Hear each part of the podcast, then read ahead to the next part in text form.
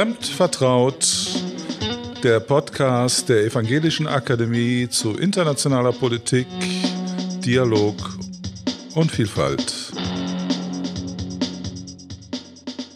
Schönen guten Tag zusammen. Mein Name ist Jürgen Klusmann. Ich bin Studienleiter an der Evangelischen Akademie im Rheinland und zuständig dort für internationale Politik. Und ich begrüße Sie erneut zu unserem Podcast Fremd vertraut. Aus aktuellem Anlass geht es erneut um den Krieg in der Ukraine, aber wir wollen uns eigentlich mehr mit den Folgen dieses Krieges auseinandersetzen, und zwar den Folgen, die dieser Krieg auf die gesamte Welt hat. Und dazu habe ich drei Experten eingeladen, Einmal Frau Professorin Galina Kolev, gebürtig aus Bulgarien. Sie ist Professorin für internationale Wirtschaftsbeziehungen an der Hochschule Rhein-Main in Wiesbaden und Senior Economist am Institut der deutschen Wirtschaft in Köln.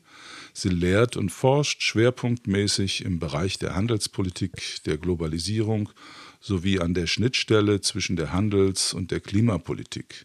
Zudem ist sie immer wieder eine gefragte Expertin zu unterschiedlichen außenwirtschaftspolitischen Themen bei diversen Diskussionsrunden und Medien und jetzt auch heute hier im Podcast. Herzlich willkommen. Vielen Dank. Dann haben wir Herrn Dr. Kerem Schamberger, Jahrgang 1986. Er hat letztes Jahr an der Ludwigs-Maximilian-Universität München im Fachbereich Kommunikationswissenschaft promoviert und ist seit vielen Jahren politisch aktiv. Seit März 2022 ist er bei Medico International in der Öffentlichkeitsarbeit zu Flucht und Migration beschäftigt. Auch herzlich willkommen Ihnen. Hallo, danke für die Einladung. Dann, last but not least, Francisco Marie ist seit 2009 Projektreferent für Lobby- und Anwaltschaftsarbeit in den Bereichen Welternährung, Agrarhandel und Meerespolitik bei Brot für die Welt im evangelischen Werk für Diakonie und Entwicklung tätig. Seine Schwerpunkte liegen in den Bereichen Ernährungssicherheit, handwerkliche Fischerei, WTO, Handels- und Fischereiabkommen zwischen der EU und Afrika, Tiefseebergbau und Wirkung von Lebensmittelstandards auf Kleinerzeugerinnen.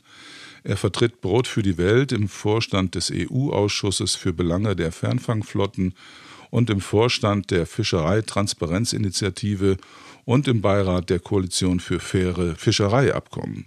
Auch Ihnen ein herzliches Willkommen. Ich möchte ganz gerne beginnen mit dem, was uns natürlich näher liegt. Wir wissen, dass der Krieg fortdauert, leider und mit furchtbaren Konsequenzen für die Menschen vor Ort natürlich. Und das bedeutet, dass sich jetzt ganz, ganz viele Menschen aus der Ukraine, vor allen Dingen Frauen und Kinder, auf den Weg gemacht haben, aus dieser Hölle zu entkommen. Und Sie, Herr Dr. Schamberger, waren jetzt vor kurzem an der Grenze zwischen Polen und der Ukraine. Wie ist die Lage dort?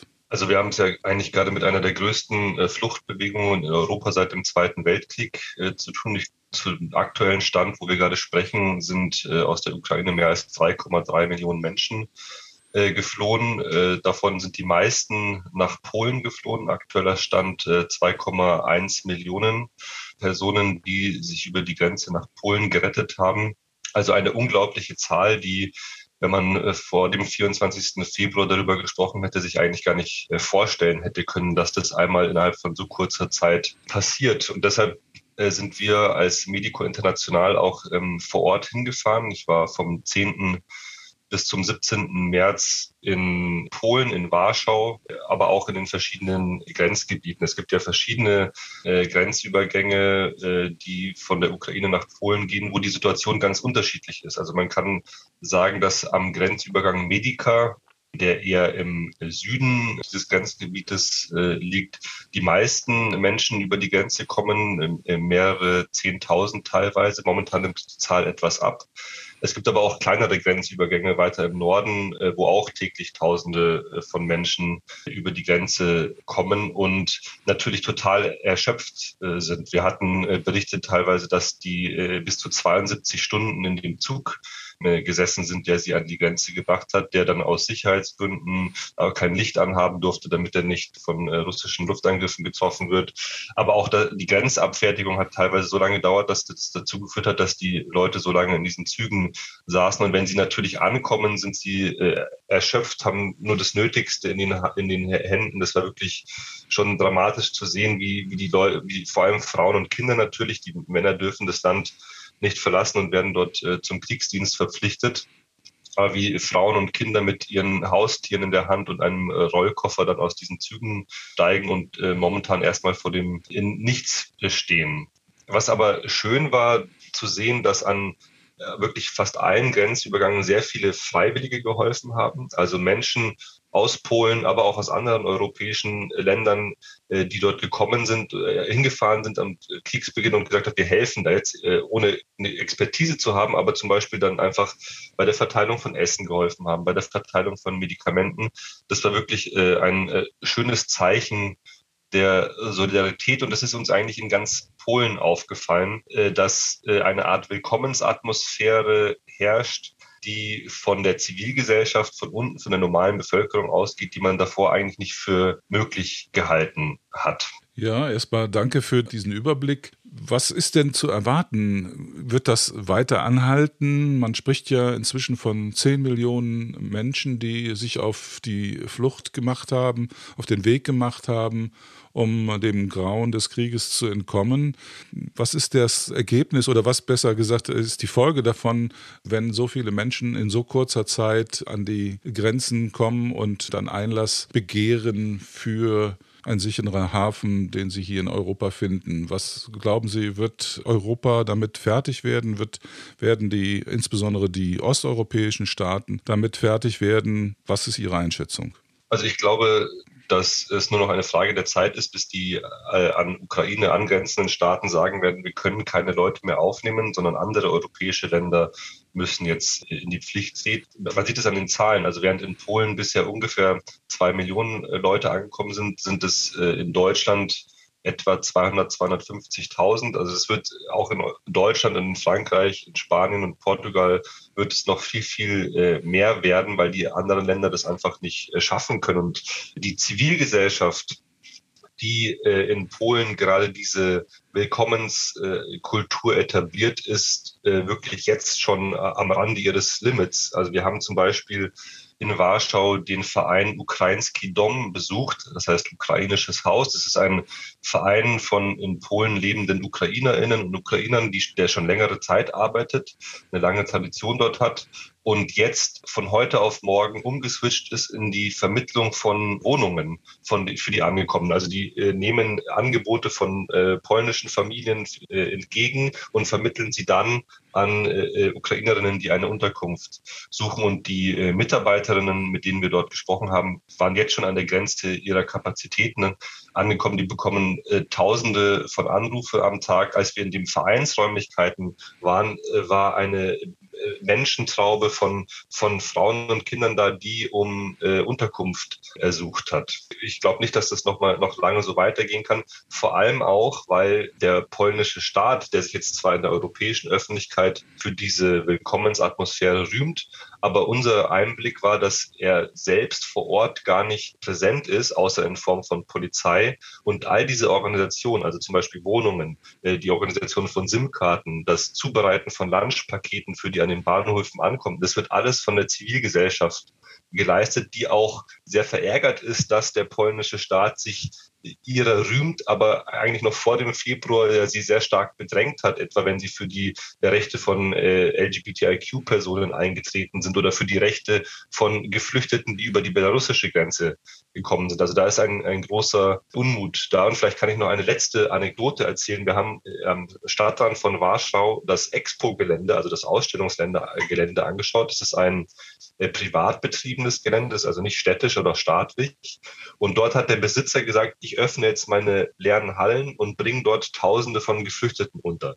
Mit medizinischer Vorsorge, Versorgung, mit Tierpflegerinnen, weil eben, wie ich gesagt habe, ganz viele Haustiere mitgenommen worden sind, mit äh, Kinderbetreuung und so weiter. Und wir sind dorthin gefahren, haben uns das angeschaut und all das war privat und zivilgesellschaftlich organisiert. Es gab keinen Kontakt zum, zum Staat, also zumindest zu der Zeit, als wir dort waren. Und da hat es schon mehr als eine Woche existiert. Und das war wirklich, also wir waren beeindruckt, das zu sehen, aber gleichzeitig haben die Leute auch gesagt, nicht nur in Deutschland steigen die Spritkosten, sondern auch für uns. Und äh, eine Fahrt an diesen an Stadtrand zu diesem Expo-Gelände können wir uns auch nicht mehr lange leisten, vor allem auch wenn wir gerade nicht in die Arbeit gehen. Und das war, ja, die Leute sind am Limit. Jetzt ist es ja so, dass äh, insbesondere die osteuropäischen Länder bisher nicht bekannt dafür waren, dass sie wirklich gerne Flüchtlinge aufgenommen haben. Was macht jetzt den Unterschied? Warum ist man so schnell bereit, Menschen aus der Ukraine aufzunehmen? Gleichzeitig hat es ja auch Berichte gegeben, dass zum Beispiel Studenten, die zahlreich eben aus dem Ausland kommen und in der Ukraine studiert haben und die ebenfalls sich auf die Flucht gemacht haben, auf den Weg gemacht haben, an den Grenzen teilweise abgewiesen wurden oder unheimlich lange warten müssen. Dann vielleicht noch zuletzt die Frage, was bedeutet das denn jetzt für die Flüchtlinge, die weiterhin auch aus Afrika übers Mittelmeer kommen? Was ist mit denen? Auch da will ich beginnen mit einem Bericht. Äh, wir sind auch an die belarussische Grenze gefahren. Wir erinnern uns alle, dass im letzten Herbst und im letzten Winter, der ja gerade erst ausläuft, dort äh, Tausende von Menschen, äh, vor allem aus dem Nahen Osten, versucht haben, über die belarussische Grenze nach Polen zu kommen und da, dort der polnische Staat in Form des polnischen Grenzschutzes mit äh, wirklich äh, brutaler Gewalt zurückgeschlagen hat und versucht hat, diese Leute daran zu hindern.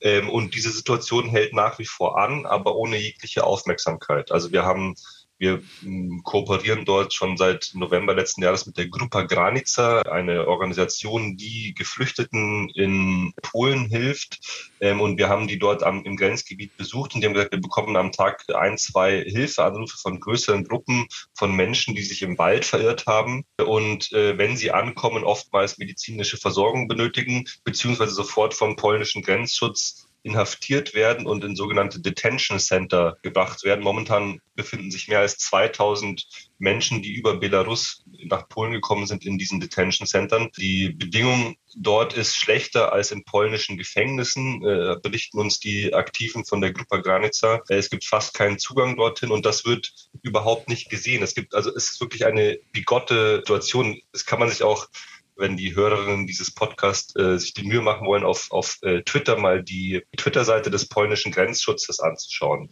Dort wechseln sich zwei Tweets immer ab. Der erste Tweet sagt, heute haben wir an der ukrainischen Grenze so und so viele Personen äh, willkommen geheißen und äh, über die Grenze gelassen. Es werden dann Fotos gepostet, wie der Grenzschutz äh, beim Tragen der Koffer hilft und beim Stützen von alten Menschen, was ja auch schön ist. Ja. Der zweite Tweet sagt immer, als wirklich seit Wochen so, heute haben wir 50 illegale Migranten beim Versuch der, des Überquerens der Grenze von Belarus nach Polen äh, festgenommen. Sie haben Gewalt gegen die Grenzschützer aufge, ausgeübt und Steine und Baumstämme geworfen. Also und allein daran sieht man schon diese zweiseitige Situation. Also auf der einen Seite eine Willkommensatmosphäre auch vom vom, vom, polnischen Grenzschutz und vom Staat. Und auf der anderen Seite wird mit der Kriminalisierung von falschen Geflüchteten so weitergemacht wie äh, zuvor. Und das war für die Aktiven der Zivilgesellschaft, die wir dort gespräch, gesprochen haben, nur ganz schwer äh, auszuhalten. Einer hat gesagt, das ist äh, purer Rassismus, das ist fast schon Segregation, was wir hier erleben. Und da schließen sich dann ja dann die Berichte auch an, dass afrikanische Studierende, die zum Beispiel in der Ukraine studiert haben, auch es sehr viel schwerer hatten, überhaupt erst an die Grenze nach Polen zu kommen, aber dann auch in Polen fast keine Aufnahme finden.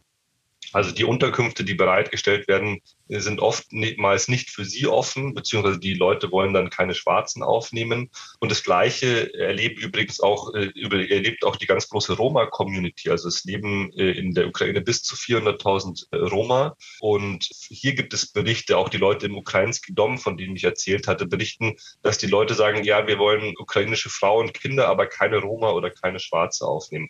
Und insofern ist es natürlich ein, einen Teilen sehr selektiv aktiver Solidaritätsbegriff, der hier vorherrscht. Ja, vielleicht erstmal so viel zu dem Problem der Migration. Vielen Dank. Kommen wir doch zu der Frage der Ökonomie und zu Ihnen, Frau Professorin Kolev. Wir haben jetzt natürlich eine Situation, in der die Inflation, die ja schon vor dem Krieg vorhanden war, diese Inflation wird jetzt durch die aktuelle Lage weiter angeheizt. Das ist ein Ergebnis. Ein weiteres Ergebnis ist natürlich, dass äh, die Sanktionen auch wirken, vor allen Dingen in Russland selbst, aber vermutlich auch auf uns. Wie ist da die weitere Entwicklung einzuschätzen? Ja, die wirtschaftliche Entwicklung wird durch, die, durch, die, durch den militärischen Konflikt in der Ukraine erheblich beeinträchtigt werden. Zu Beginn des Jahres haben wir darauf gehofft, dass es im Laufe des Jahres 2022 und im nächsten Jahr ähm, zunehmend an Stabilität gewinnt, was die Wirtschaft angeht, dass ähm, die Preisentwicklung sich etwas verlangsamt, dass die Inflationsrate sinkt, ähm, weil sie eben in den letzten, in dem letzten Jahr insbesondere durch die hohen Energiepreise getrieben wurde.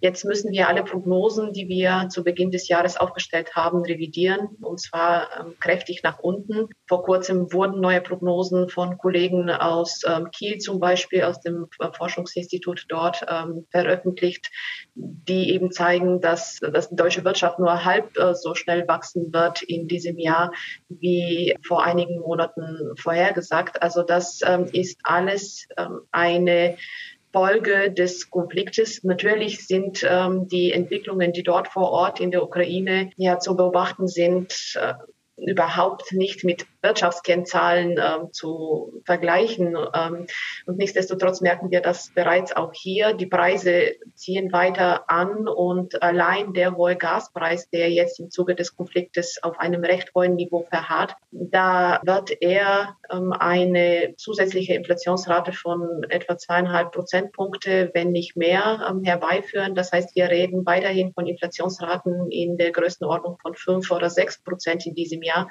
und nicht äh, in Höhe von zwei bis drei, wie wir das zu Beginn des Jahres ähm, gehofft haben oder auch prognostiziert haben. Das alles ähm, macht sich bei uns bemerkbar und die Lage ähm, ist sehr ernst, ähm, hängt natürlich auch davon ab, wie lange der militärische Konflikt dauert und ähm, welche Eskalationsstufen weiter noch kommen. Jetzt sind ja äh, Berichte um die Welt gegangen, dass insbesondere in vielen südeuropäischen Ländern gestreikt wird von äh, Lastwagenfahrern, insbesondere die, aber auch Fischern, äh, alle, die eben betroffen sind von den hohen Spritpreisen. Wie ist da die Entwicklung? Was schätzen Sie? Wird sich da etwas äh, tun von Seiten der Staaten, dass man äh, tatsächlich versucht, die Preise für Benzin und Sprit ein Stück weit zu subventionieren? Ist das zu erwarten? Ja, wichtig ist, ähm, dass man dabei nicht an den Preisen selbst dreht, ähm, denn die Preise, die hohen Preise, die signalisieren die Knappheit von diesen Gütern, also die Knappheit von Brennstoffen. Und ähm, deswegen sollen die Preise auch so bleiben. Sie haben entsprechende Anreizmechanismen, die sie auch auslösen. Was wichtig ist, ist, dass man die Bedürftigen unterstützt, die davon betroffen sind, also nach Bedürftigkeit und Betroffenheit eben die Unterstützung erteilt. Das können äh, pauschale Zahlungen sein, das können also ähnlich wie die Heizkostenpauschale Zahlungen sein, die sich nach der Bedürftigkeit richten, die ähm, aber auch die besonders betroffenen Haushalte, die besonders betroffenen Unternehmen auch ähm, unterstützen. Und da ist es eben wichtig, dass diese Maßnahmen schnell erfolgen, denn die Kosten sind jetzt aktuell gestiegen. Viele Unternehmen geraten unter Druck, viele Haushalte. Ähm, also jemand, der irgendwo weiter weg von dem nächsten Bahnhof wohnt und auf das Auto angewiesen ist, der dann das Auto braucht, um zur Arbeit zu fahren und es sich aber nicht leisten kann, ähm, so kurzfristig seine Ausgaben auszuweiten, ähm, der muss eine schnelle Unterstützung bekommen. Und wichtig ist darüber hinaus auch, dass diese Unterstützung äh, begrenzt ist, ähm, dass wir darauf achten, dass eben ähm, die Mechanismen, die damit verbunden sind, die eben dafür sorgen, dass der eine oder andere doch auf das Auto verzichtet und auf die öffentlichen Verkehrsmittel umsteigt oder zum Fahrrad greift und mit dem Fahrrad zur Arbeit fährt, dass solche Mechanismen weiterhin wirken können, denn sie haben auch äh, entsprechende Auswirkung äh, auf unsere Klimabilanz am Ende. Also all das äh, spielt eine wichtige Rolle und soll bedacht werden bei den Entscheidungen, die von Seiten der Politik getroffen werden. Jetzt ist es ja so, Deutschland und Europa ist vergleichsweise reich und hat äh, vielleicht auch noch die Reserven, um, sage ich mal, mit diesen Preissteigerungen insgesamt umzugehen. Wie wirkt sich das denn auf die ärmeren Länder, zum Beispiel des globalen Südens, aus? Ja, das ist eine sehr ähm, schwierige Frage. Wir haben nicht nur hohe Energiepreise, sondern auch die Preise von vielen Lebensmitteln sind gestiegen. Also wenn wir auf den Preis von Weizen schauen, von Mais, äh, das sind Güter, so Nahrungsmittel. Da kommen wir gleich ähm, noch zu. Da haben wir den Herrn Marie, der da gleich noch was zu sagen wird ich führe trotzdem meinen Satz zu Ende. Das sind ähm, eben besorgniserregende Entwicklungen, ähm, wo wir dann eine Solidarität in der internationalen Gemeinschaft brauchen. Und natürlich ähm, ist es bei den Spritpreisen ähnlich. Also auch da brauchen die ärmeren Länder eine äh, Unterstützung, beziehungsweise die, insbesondere die bedürftigen Haushalte, die Unternehmen, die auch unter Druck geraten, benötigen eine Unterstützung von Seiten ähm, des Staates. Das ist genauso wie bei uns der Fall. Und das muss erfolgen, damit es eben nicht zu ja, gesellschaftlichen Spannungen kommt, ähm, die dann auch die Akzeptanz äh, der Flüchtlinge zum Beispiel ähm, gefährden ähm, könnten. Also das sind Maßnahmen, die wichtig sind, um mit der Krise dann auch in den Ländern, die nicht direkt betroffen sind, aber indirekt ähm, zurechtzukommen. Jetzt haben wir über den globalen Süden gesprochen und haben auch über Deutschland und Europa gesprochen. Wie ist es in Russland selber? Wie ist die Situation da? Greifen die Sanktionen? Wir hören immer davon, äh, dass natürlich äh, auch Russland sich jetzt in einer ganz schwierigen Situation befindet aufgrund der ganzen Sanktionen. Aber ist es schnell genug, dass es Druck genug ausübt auf Putin? Ja, viele Sanktionen greifen ähm, sehr weitgehend, wenn wir gerade an die Einschränkungen im Zahlungsverkehr der Banken ähm, denken oder auch die Einschränkungen bei dem Zugang der russischen Zentralbank zu ihren Devisenreserven. Das hat Wirkung gezeigt. Ähm, es hat, also der, der Rubel hat massiv an Wert verloren und das erzeugt auch Inflationsdruck im Land selbst, denn Importgüter werden dann entsprechend viel teurer ähm, für die russische Bevölkerung. Das zeigt sich bereits und da fällt es aber auch auf, dass am Ende nicht ähm, die nicht die Kriegsführung selbst ähm, direkt betroffen ist, sondern eben die russische Bevölkerung und da an der, an den Kriegsausgaben etwas zu ändern, das ist sehr schwierig, denn sie werden zu einem sehr großen ähm, Anteil in Rubel finanziert. Also der russische Staat kann selber seine Militärgüter produzieren und die russischen Soldaten werden in Rubel äh, bezahlt. Also wenn wir die Devisenzuflüsse einschränken Richtung Russland, ähm, können wir nur zum Teil nur bedingt einen Einfluss auf die Kriegsführung nehmen. Insofern leidet dann doch die russische Bevölkerung darunter und wird mit höheren Preisen zu kämpfen haben in den kommenden Monaten, in den kommenden Jahren und mit einem massiven Verlust an Wohlstand. Also die ähm, Erfolge, die die russische Wirtschaft in den vergangenen Jahrzehnten verzeichnet hat, sie sind äh, nicht nur aufs Spiel gesetzt worden, sie sind zunichte gemacht worden. Und ähm, die russische Wirtschaft ist in einem, in einer, in einer Lage, die ja vergleichbar ist mit der Lage von vor mehreren Jahrzehnten. Also die Integration in die globalen Handelsstrukturen ist aufs Spiel gesetzt worden im Zuge dieses Konfliktes. Ähm, die Zusammenarbeit mit anderen Ländern. Wir wissen alle, dass ähm, Russland jetzt kein verlässlicher Partner mehr ist. Und in Deutschland zum Beispiel hatten wir in den letzten ähm, Jahren geplant, vermehrt russisches Gas auch einzusetzen, um klimafreundlicher zu werden. Das werden wir wohl nicht mehr tun. Also das sind auch verpasste Chancen, die dann entsprechend ja nicht mehr wahrgenommen werden können. Also es sind sehr weitreichende, langfristige ja, Beeinträchtigungen der wirtschaftlichen Entwicklung, die die, Russi also die, die russische Regierung dann in Kauf nimmt, um diesen Krieg zu führen. Herr Schamberger, Sie wollten sich dazu äußern. Ich würde nur einen kurzen Satz auch noch als Erfahrung von meiner Dienstreise sagen.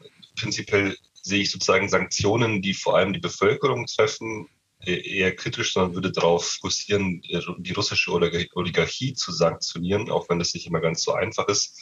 Ähm, aber was man nicht bedenkt, als wir an der belarussischen Grenzgebiet waren, äh, haben wir mitbekommen, dass auch die Geflüchteten, die auch auf der anderen Seite äh, sitzen und warten, äh, über die Grenze kommen zu können, ganz massiv von den Sanktionen betroffen sind. Und zwar in der Form, dass zum Beispiel Western Union nicht mehr arbeitet, sie aber von ihren Familien über Western Union kleine Geldbeträge geschickt bekommen haben, um äh, überhaupt in Belarus überleben zu können. Und durch die Sanktionen funktioniert es nicht mehr, sodass die Leute keinen Zugang mehr haben zu Geld und deshalb auch teilweise sich gar keine Lebensmittel mehr leisten können. Also auch eine Folge der Sanktionen für Geflüchtete, die man äh, allgemein nicht so sehr berücksichtigt. Danke nochmal für diesen Hinweis.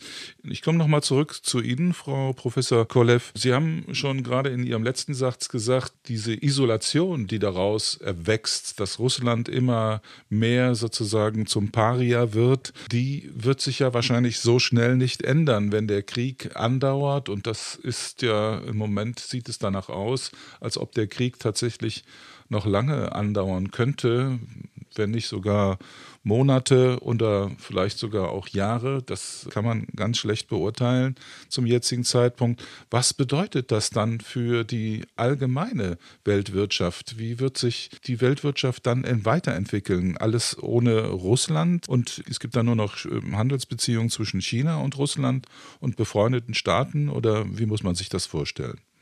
Ja, viele Handelspartner werden eben ihre Handelsbeziehungen mit Russland neu denken müssen. Also das Beispiel Deutschland ähm, habe ich ja bereits ähm, erwähnt. Wir beziehen äh, 55 Prozent unserer Gasimporte aus Russland und jetzt wird ganz ähm, dringend nach Ersatz äh, gesucht, nach Alternativen wird gesucht. Unser Wirtschafts- und Klimaminister ist unterwegs in verschiedenen Ländern, um nach Alternativen zu suchen. Norwegen, Katar. Da werden auch ähm, ja, Handelspartner in äh, Betracht gezogen, an die wir vor einigen Jahren nicht gedacht haben. Also unsere Abhängigkeit von Russland wollen wir massiv reduzieren. Das bedeutet natürlich, dass die Einnahmen des russischen Staates ähm, aus dem Exportgeschäft ähm, erheblich einbrechen werden. Also wir sind aus, also wir aus Deutschland, aber die EU insgesamt sind wir ein äh, wichtiger Kunde ähm, für die russische Wirtschaft. Und wenn keine Devisenzuflüsse dann ähm, kommen, dann können auch weniger Devisen ausgegeben werden auf der anderen Seite auf Dauer. Deswegen ähm, wird die, werden die wirtschaftlichen Beziehungen Russlands insgesamt mit dem Rest der Welt dadurch beeinträchtigt. Das äh, wird nicht nur mit Deutschland der Fall sein, wird nicht nur mit der EU der Fall sein, sondern mit der ganzen Welt. Und ähm, da stellt sich natürlich die Frage, ob es einzelne Länder geben wird, die den, ähm, die Handelsbeziehungen mit Russland aufrechterhalten werden. Ähm, wir haben ja schon das Thema ähm, Nahrungsmittelexporte angesprochen. Das ist natürlich eine ähm, wichtige Schiene, über die andere Länder auch sehr stark abhängig davon sind. Ähm, da wird Herr Marie sicherlich gleich darüber ähm, berichten. Und ähm, da kann man natürlich diese Abhängigkeiten so kurzfristig gar nicht ähm, abschaffen. Sie sind, sie sind da und ja, ein Drittel der, der Weizenexporte ähm, der Welt kommen ja aus Russland, aus der Ukraine. Das kann sich so schnell nicht ändern und nichtsdestotrotz werden wir mittelfristig nach Alternativen suchen, auch in anderen Bereichen, bei anderen Gütern, die wir aus Russland importieren, also nicht nur Gas äh, importieren wir von dort, sondern auch Erdöl, äh, Steinkohle, Palladium, äh, Kali, Salze und so, und so weiter und so fort. Und ähm, für all diese Güter werden wir einen Ersatz suchen müssen. Und auch unsere Unternehmen, die dort vor Ort tätig waren in den vergangenen Jahren, die äh, milliardenschwere Investitionen dort getätigt äh, haben, auch sie haben sich jetzt zurückgezogen und äh, werden wahrscheinlich große Verluste in Kauf nehmen müssen. Und trotzdem ist das ein wichtiger Schritt, ein ähm, wichtiger also ein Signal an die russische Regierung, dass das so nicht weitergehen kann. Letzte Frage. Es gibt ja von führenden Ökonomen, zum Beispiel von Stieglitz, dem Nobelpreisträger für äh, Wirtschaftswissenschaften, die Einschätzung, dass Russland den Krieg ökonomisch bereits verloren hat. Teilen Sie diese Einschätzung? Das ist sehr, sehr schwierig zu beurteilen, inwieweit Russland wirklich den Krieg schon verloren hat. Also wenn wir das wirtschaftlich betrachten, allein wirtschaftlich, rein wirtschaftlich hat Russland verloren. Ja, also die Wirtschaftsbeziehungen, die Russland in den vergangenen Jahrzehnten aufgebaut hat, die Integration in die Weltwirtschaft, das alles hat dem russischen Volk, der russischen Wirtschaft ähm, einen Wohlstand ähm, gesichert, ähm, der jetzt einfach zunichte gemacht wurde. Und das ist ein Riesenverlust, ein massiver massiver Verlust. Ob das ähm, direkt mit dem militärischen Konflikt in Verbindung gebracht werden kann, ist sehr schwierig zu sagen. Denn wie gesagt, ein großer Teil der Militärausgaben wird in Rubel finanziert und da hat Russland weiterhin ähm, ja die, die Maschinerie dafür, um weitere Rubel zu drücken. Also das ist eine äh, insgesamt schwierige ja, Aussage. Wirtschaftlich auf jeden Fall ein massiver Verlust. Ja, vielen Dank jetzt erstmal soweit zu der Ökonomie. Kommen wir zu der Frage der Ernährung. Darüber haben wir ja gerade eben auch schon mal gesprochen. Frau Professor Kolev hatte das angesprochen, dass die Weizenpreise explodiert sind. Was bedeutet das für die Ernährungslage weltweit, Herr Marie? Frau Kollev hat es schon angesprochen, es sind vor allem momentan, was uns große Sorgen macht, weltweit, es sind tatsächlich die massiv gestiegenen Preise für Weizen, aber auch für andere Nahrungsmittel. Das ist aber sozusagen durch den Krieg nochmal beschleunigt worden. Wir erleben diese Situation ja schon seit über ein, einem, anderthalb Jahren, die Verdoppelung der, der Weizenpreise von 220 auf jetzt fast 400 Dollar ist eine Entwicklung, die wir ja schon immer haben, dann, wenn die äh, Energiepreise steigen. Das war auch 2006, 2007 schon mal so, auch 12 und 13, weil eben gerade die, die industriell hergestellten Nahrungsmittel, vor allem eben Weizen, sehr stark energieabhängig sind. Einmal vom Dünger, vom Erdgas zum Beispiel, daraus wird ja Stickstoffdünger hergestellt, aber auch die ganze Anbauform der industriellen Landwirtschaft durch äh, Maschinen, Mühlen ist von den Energiepreisen abhängig. Also diese Kopplung Nahrung und Energiepreis hängt mit der landwirtschaftlichen Methodik ab, nämlich der industriellen Landwirtschaft. Das zweite Problem ist natürlich die große Abhängigkeit vieler Länder von diesen Importen. Und das sind nicht alle Länder zum Glück. Und es gibt natürlich auch viele, die selber produzieren. Der hohe Preis wirkt sich momentan vor allem dort aus, wo Länder tatsächlich tagtäglich oder zumindest äh, wöchentlich auf Importe angewiesen sind und sozusagen sehr kurzfristig jetzt Weizen kaufen müssen. Das sind die Länder, die nämlich schon vor dem Krieg auf Nahrungsmittelhilfe angewiesen waren das Welternährungsprogramm ähm, einen Großteil der Ernährung übernommen hat, aufgrund von Kriegen und Konflikten. Das ist ganz extrem in Jemen so. Das ist aber auch in Somalia, Teilen Ostafrikas, auch Äthiopien wegen dem Tigray-Konflikt. Also überall dort, wo das Welternährungsprogramm jetzt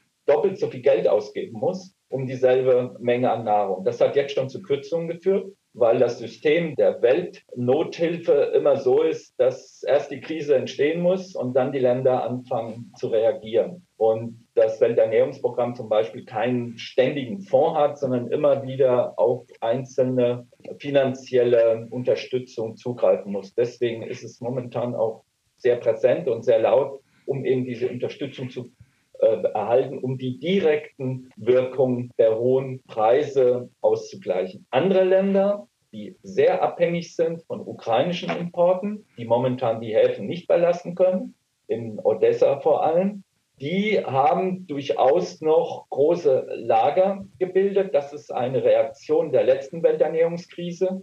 2006, 2007. Das gilt vor allem für nordafrikanische Länder, mit einigen Ausnahmen leider. Aber Algerien, Ägypten zum Beispiel melden, dass sie zumindest für einige Monate noch genug Getreide haben, ähm, um sie dem Markt zur Verfügung zu stellen. Und sie subventionieren auch. Also Ägypten subventioniert zumindest den Großteil der Getreide sehr stark für die eigene Bevölkerung, damit der Brotpreis nicht steigt. Das machen aber viele Länder. Andere nicht leider, wie Marokko.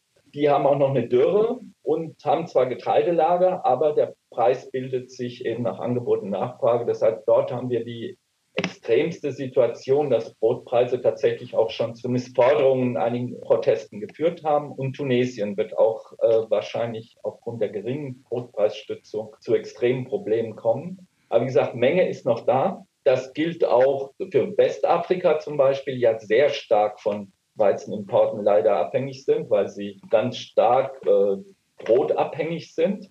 Und dann muss man natürlich die Frage stellen, warum ist das so? Und gerade in Westafrika ist die Brotabhängigkeit ja sozusagen Teil des kolonialen Erbes, nicht nur das französische Baguette, sondern auch das Toastbrot.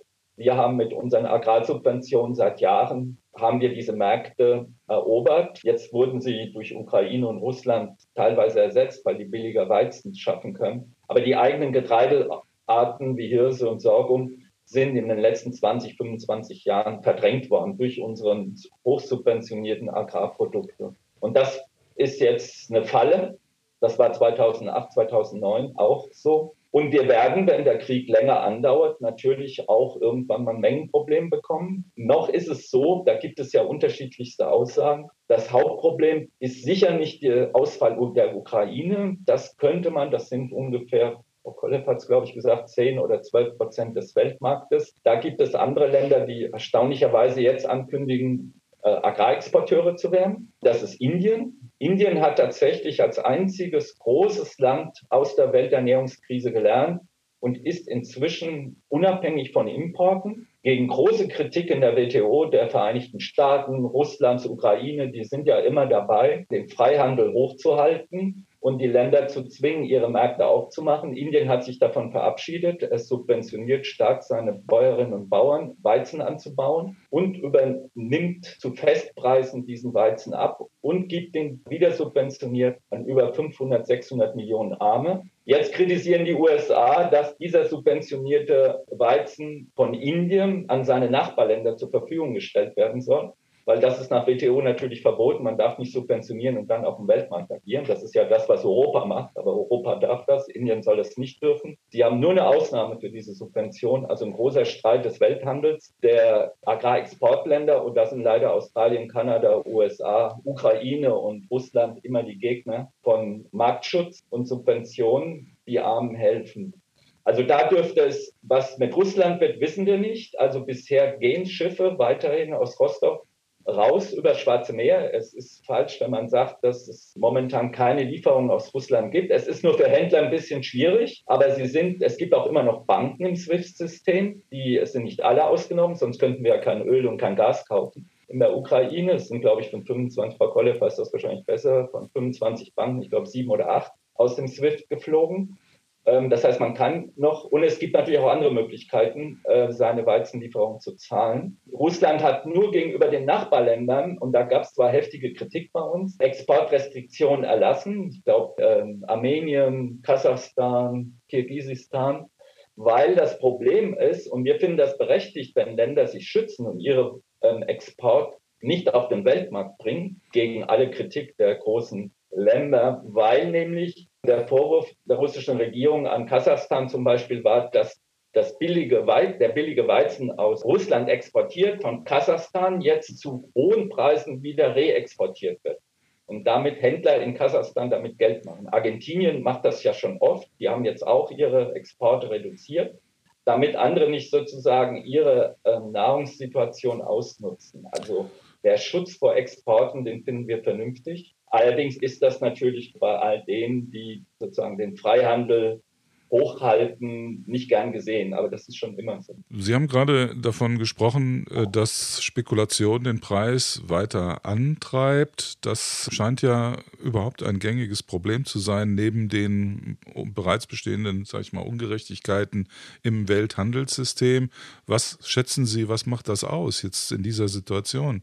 Also das haben wir damals, also später dann 2010 gesehen. Es ist natürlich so, dass jetzt viele, ähm, die sozusagen vor der Inflation das Geld in Sicherheit bringen wollen äh, oder auch Fonds, wieder in Nahrungsmittel spekulieren werden. Das heißt, sie werden versuchen, mit Future Leerverkäufe zu machen, obwohl natürlich bei dem hohen Preis jetzt schon zu spekulieren, dass der Getreidepreis jetzt von 420 Dollar auf 500 steigen würde, schon sehr gewagt ist, aber es wird der Versuch stattfinden.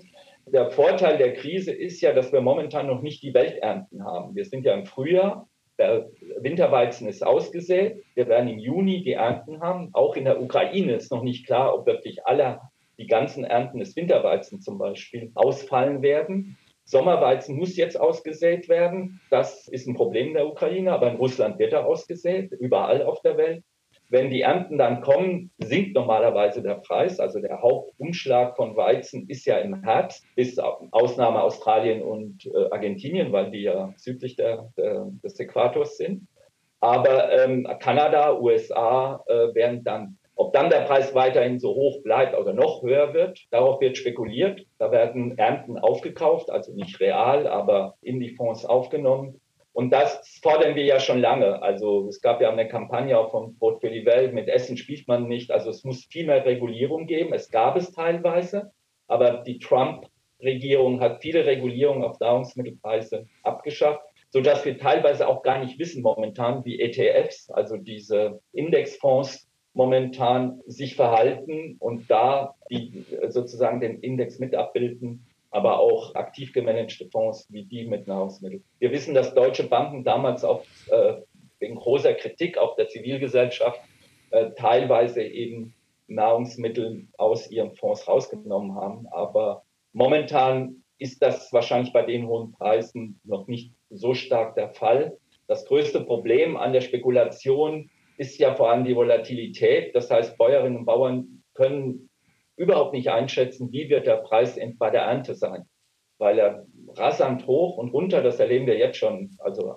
innerhalb eines Tages steigt der Preis um 10, 15 Prozent, aber fällt auch wieder. Zum Schluss mal vielleicht an alle die Frage, was glauben Sie denn insgesamt, wie lange wird die Krise andauern und was wird sich in den jeweiligen Bereichen, die Sie jetzt auch professionell bearbeiten, was werden die Tendenzen sein? Was ist Ihre Einschätzung, Herr Schamberger? Meine Einschätzung ist, dass die Krise und auch der Krieg länger anhalten könnten, vielleicht nicht in dieser Intensität. Aber ich glaube, um vielleicht mal einen, einen, einen politischen Satz da sagen zu dürfen, ich glaube, wir haben es ja insgesamt mit so einer Art Systemkonfrontation zu tun, weg von der unipolaren äh, Weltordnung hin zu einer multipolaren Weltordnung, die sich aber mit aller Gewalt gerade durchbricht. Und deshalb glaube ich, äh, wird es nur äh, einer von vielen Konflikten gewesen sein, die, denen wir noch gegenüberstehen. Jetzt das erste Mal in Europa, was für uns als in Europa lebende Menschen natürlich unglaublich ist, aber natürlich für viele Menschen im globalen Süden oder auch im Nahen und Mittleren Osten äh, tagtägliche Realität ist, dass es Krieg äh, gibt. Äh, er betrifft uns jetzt halt nur so direkt und deshalb sind wir auch so, so schockiert. Und es wird natürlich auch äh, zu äh, globalen Strömen von Flucht und Migrationen äh, weiterhin führen. Und ich hoffe, dass die Abschottungspolitik, die Europäische Union dort in den äh, vergangenen Jahren betrieben wird, nicht weiter aufrechterhalten werden wird können. Aber das bleibt zu sehen. Und vielleicht auch nochmal eingehend auf, auf meinen Vorsprecher, Herrn Marie. Ich glaube, um auch diese Fluchtströme ein bisschen kontrollieren zu können, muss man hier auch von, von der Ernährungssouveränität sprechen, äh, die ja ganz gezielt von Organisationen wie der WTO unterwandert worden ist, wenn afrikanische Länder versucht haben, äh, sich an gewissen Nahrungsmittelsektoren äh, unabhängig zu machen, dass das unterlaufen worden ist, dass lokale Bauern niederkonkurriert worden sind, dass Alternativen zu Mehl, was ja Herr Marie auch schon angesprochen hat, dass das nicht gefördert worden ist, sondern eingestampft worden ist. Und äh, deshalb gibt es auch die, die Forderung, eine Art Waiver, also eine Art Ausnahmeregelung äh, zu erlassen, äh, die, da, die darauf hinläuft, dass Leute, dass Länder, vor allem auch afrikanische Länder, in äh, gewissen Nahrungsmittelsektoren sich unabhängig machen können und eben nicht auf dem globalen Markt konkurrieren müssen, beziehungsweise vom globalen Markt ihre Produkte bekommen müssen. Meine generelle Einschätzung zu Flucht, Flucht und Migration ist, dass, es, dass wir erst den Beginn einer neuen Fluchtwelle sehen, die ausgelöst worden ist durch Krise, aber eben auch durch die kommende äh, Klimakatastrophe, auf die wir heute nicht eingehen können, aber die auch noch zu sehr, sehr vielen Menschen der Flucht führen wird.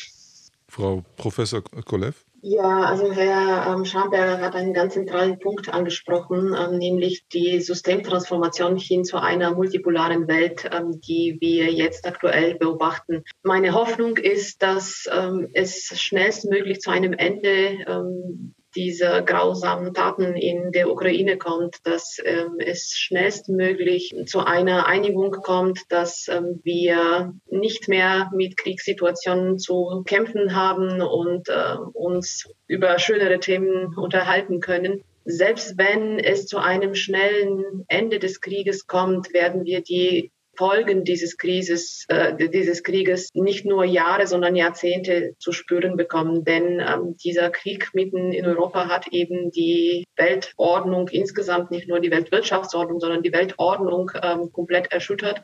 Da werden ähm, diplomatische Beziehungen, geopolitische Konflikte jetzt neu gedacht. Ähm, die Risiken werden neu eingeschätzt. Insofern werden wir ähm, es mit sehr großen Anpassungsprozessen ähm, zu tun haben in den kommenden kommenden Jahren.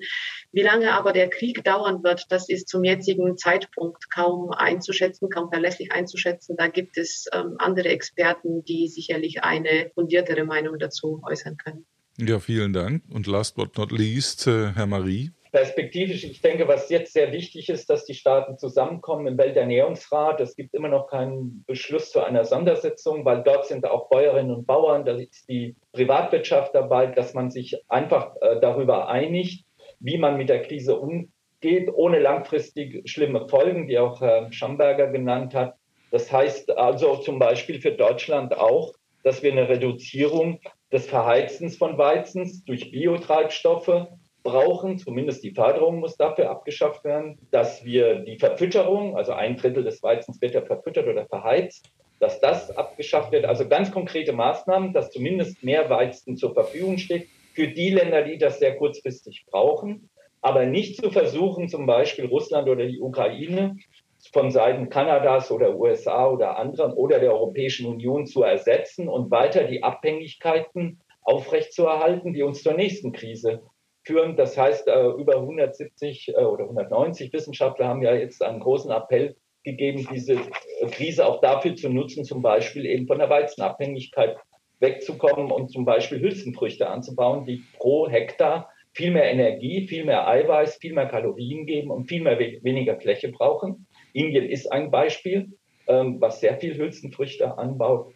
Und das ist absolut wichtig. Das heißt, sie ist bewältigbar, wenn es um die Menge geht. Was den Preis angeht, muss man eben auch preisreduzierende Maßnahmen treffen, schnelle Maßnahmen. Aber langfristig muss man eben auch diese Abhängigkeiten reduzieren und nicht versuchen, sozusagen einmal aus der Krise Gewinn zu schlagen, äh, indem man Russland und Ukraine ersetzt. Und zweitens auch nicht die Forderungen, die jetzt aufkommen, alle Nachhaltigkeitsabsichten bei dem Aufbau oder bei dem Wiederaufbau der europäischen Landwirtschaft, ähm, indem man auf ökologische Maßnahmen verzichtet, indem man Flächen freigibt, die für die Biodiversität wichtig sind, wie Bauernverbände und Agrarchemie das jetzt propagieren. Ähm, auf die sollte man auf jeden Fall verzichten. Es gibt andere Maßnahmen, wie eben die Reduzierung unseres Fleischkonsums und der Fleischproduktion und des, der Biokraftstoffe die viel effektiver sind und noch die Sache unterstützen hin zum nachhaltigen Ernährungssystem. Und das würde langfristig auch ein krisenfesteres System sein.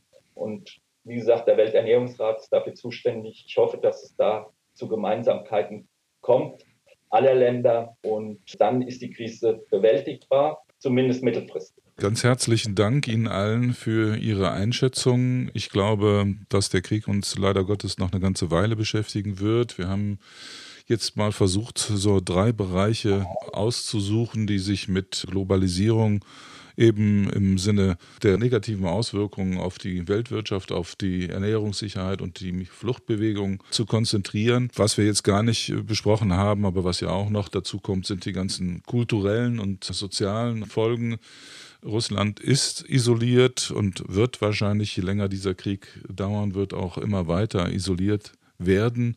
Was das für Folgewirkungen hat, das haben wir jetzt hier gar nicht besprochen. Vielleicht ein Thema für einen der nächsten Podcasts. Ich bedanke mich bei Ihnen ganz, ganz herzlich und sage Wiederhören und bis dahin. Ciao. ciao. Dankeschön.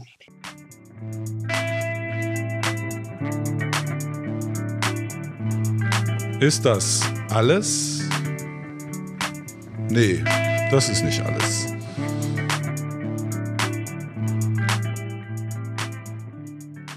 Die Hauptleidtragenden dieses Krieges sind natürlich die Ukrainer und Ukrainerinnen und alle Menschen, die in diesem Land derzeit leben. Das ist keine Frage. Wir schauen zu und wir sind fassungslos, wir sind sprachlos, aber genau das darf eigentlich nicht passieren.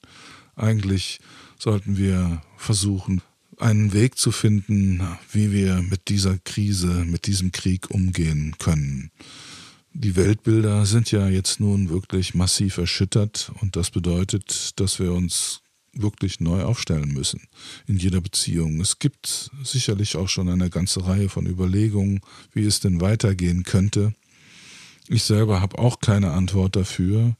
Ich glaube nur, dass wir auf jeden Fall die Möglichkeiten unserer Demokratie nutzen müssen, die wir haben, ganz im Gegensatz zu Russland, wo das ja überhaupt nicht stattfindet, dass man debattiert, dass man miteinander ins Gespräch kommt, dass man sich austauscht, dass man auch unterschiedliche Meinungen zulassen kann ohne dass man sofort in Streit gerät. Ich glaube, wir brauchen diese Debatte, wir brauchen diese Auseinandersetzung und sie muss kontrovers sein, denn die Themen, die sich aus dieser Krise und diesem Krieg heraus ergeben, sind kontrovers.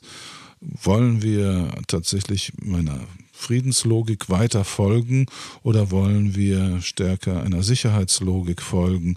Wollen wir Waffen liefern oder wollen wir keine Waffen liefern? Das sind alles Fragen, die diskutiert werden müssen, aber auch die Frage, wie gehen wir mit den Russen um, zum Beispiel nach dem Kriege? Ich glaube, diese Fragen müssen wir jetzt und hier und heute stellen, damit wir tatsächlich irgendwann auch mal wieder zu einem friedlichen Miteinander kommen können. Ich danke Ihnen fürs Zuhören und wünsche Ihnen alles Gute. Machen Sie es gut. Bis dahin.